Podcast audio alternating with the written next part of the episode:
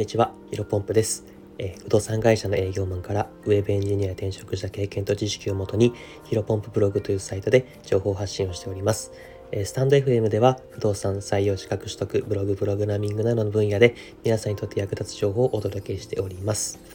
本日のテーマなんですが、えー雑談会、え僕が100キロマラソンを約14時間で完走して学んだこと、えこういったテーマでお話をしていきます。まあ今回はですね、あのビジネスというよりかは、うちょっと僕の実体験に基づいた雑談会という形でお話しできればと思ってます。で、まあタイトル、タイトルにもある通りなんですけれども、僕はですね、2018年6月かな、にあの100キロマラソンの大会に出場して、え約14時間で完走しました。はい。結構すごいねっていうふうに言われるんですけど、はい、ありがとうございます。でですね、まあ今日はですね、なんか、えー100キロマラソン完走の練習法とか、えっ、と、えっ、と、走っていく本番でのレースの進め方とか話しても、まあ皆さんあんまり需要ないかなというか興味ないかなと思ったので、えっ、と、100キロマラソンから、えっ、と、日々の生活、えー、価値観とか考え方にとってあのプラスプラスだったことが、え2つあったのでその考え方、えー学んだことを今日は2つお話ししていければなと思っております。早速ですねまず1個目なんですけども周りの批判の声に耳をかか傾ける必要はないこと、えーこれを学びました。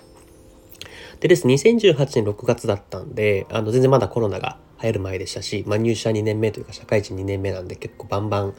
友達と遊んだりとか、えーと、友人と、え飲みに行く機会とかもあったんですけども、やっぱりそこでですね、えーと、100キロマラソン多分練習した期間がどれぐらいかな、半年とか、1年から半年ぐらい練習したんですけど、まあなんかそれ話してる時最近何してんの？みたいな。話になった時に、100キロマラソン、あの、目指して練習してるよみたいな話をしたらですね、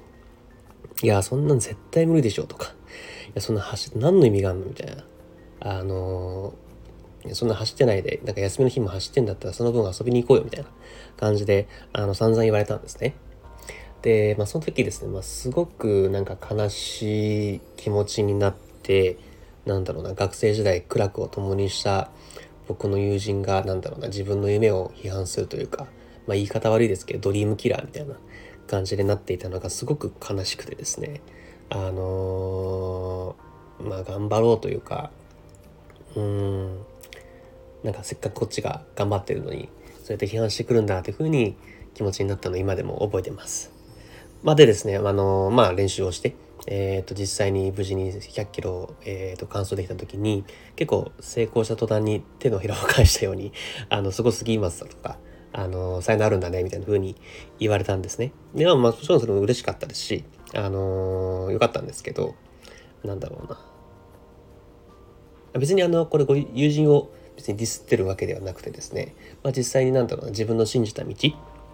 あのこれやりたいなと思ったものをやりきったらですねあの周りの批判周りから言われる言葉になんと耳を傾ける必要は全くないかなというふうにあの感じました。で実際ですねあのこの私のラジオを聴いていただいている方の中にも何かにチャレンジしている人もいると思いますので、えー、とぜひ頑張ってもらいたいです、まあ、少なくとも僕はですねチャレンジしている人をあの必ず応援するようにしておりますのでぜひ頑張ってくださいで2つ目はですね学んだことですね学んだことの2つ目は、えーコツコツ努力すればどんな目標でも達成できるという自信がついたというところですね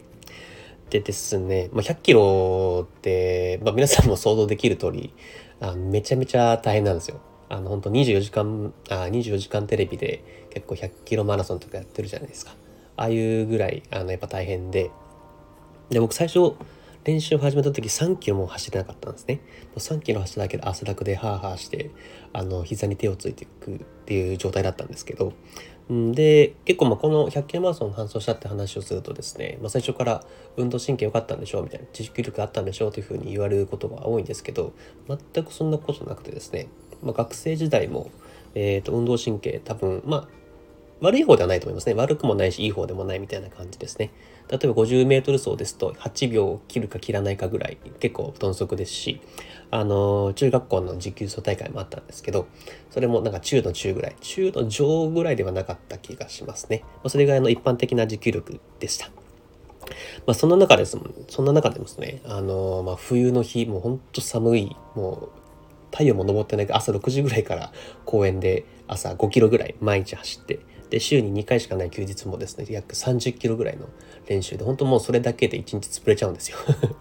せっかく休みの日なのに。ま、でもやっぱり自分がなんだろうな、1回100キロ走ってみたいなっていうふうに、100キロを走って、そこから見える景色って全然なんだろうな自分の人生の価値観を変えるんだろうなっていうふうな、えー、と思いでですねコツコツ毎日頑張って練習しましたでも確かにですね、まあ物事には向き不向きあるかもしれないんですけど、やっぱり半年とか、まあどんなに時間かかっても1年から2年、あの、やれば、あのー、やりたい目標っていうのはあの叶えられるのかなって、あのー、100キロマラソンを感想を通じて思いました。で、実際僕がですね、今掲げてる目標がですね、まあ僕今26歳なんですけど、もうちょっと27歳なんですけど、まあ約30歳までに、あの、タワーマンションに住んでみたいなとか、で、今僕ブログ書いてるんですけど、まあいつか本出してみたいなとか、あとはですね、これまあ雑談会なので話しますけど、僕、ウーバーワールドの拓也さんがものすごく好きで、まあ実際にお会いして、本当に何回も助けられたりというか、歌を聴いて、あの、心、勇気づけられたこともあるので、直接会って感謝したいな、みたいな。まあ、売れればというか、有名になれば、影響力を持てば、あの、会える機会もあるんじゃないかなと思って、こういうふうに、あの、毎日、あの、ブログとか、ラジオとか、あとはプログラミングですね、あの、頑張ってやってます。で、まあ今、さっき僕が今伝えた、なんだろうな、話した3つのなんか目標とか夢っていうのは、もしかしたらですね、この聞いてる方だと、まあ、鼻で笑われることもあるかもしれないんですけど、まあ、叶えたい夢、あの、必ず、ま、100キロマラソンのようにコツコツ努力して実現していきたいなって思っております。今回は、そしたらこれで以上ですね。ちなみに今回のお話は、あの、ヒロポンブログでも100キロマラソン完走した体験談を、えー、踏まえた練習方法が書いてます。あ、こういったことは書いてませんま、練習方法なら別に見なくてもいいと思いますので、あの、ぜひ、まあ、気になる方は、あの、概要欄に URL 載って載せておきますので、チェックしてみてください。じゃあ、今日もあの、新しい時代をコツコツと歩んでいきましょう。お疲れ様です。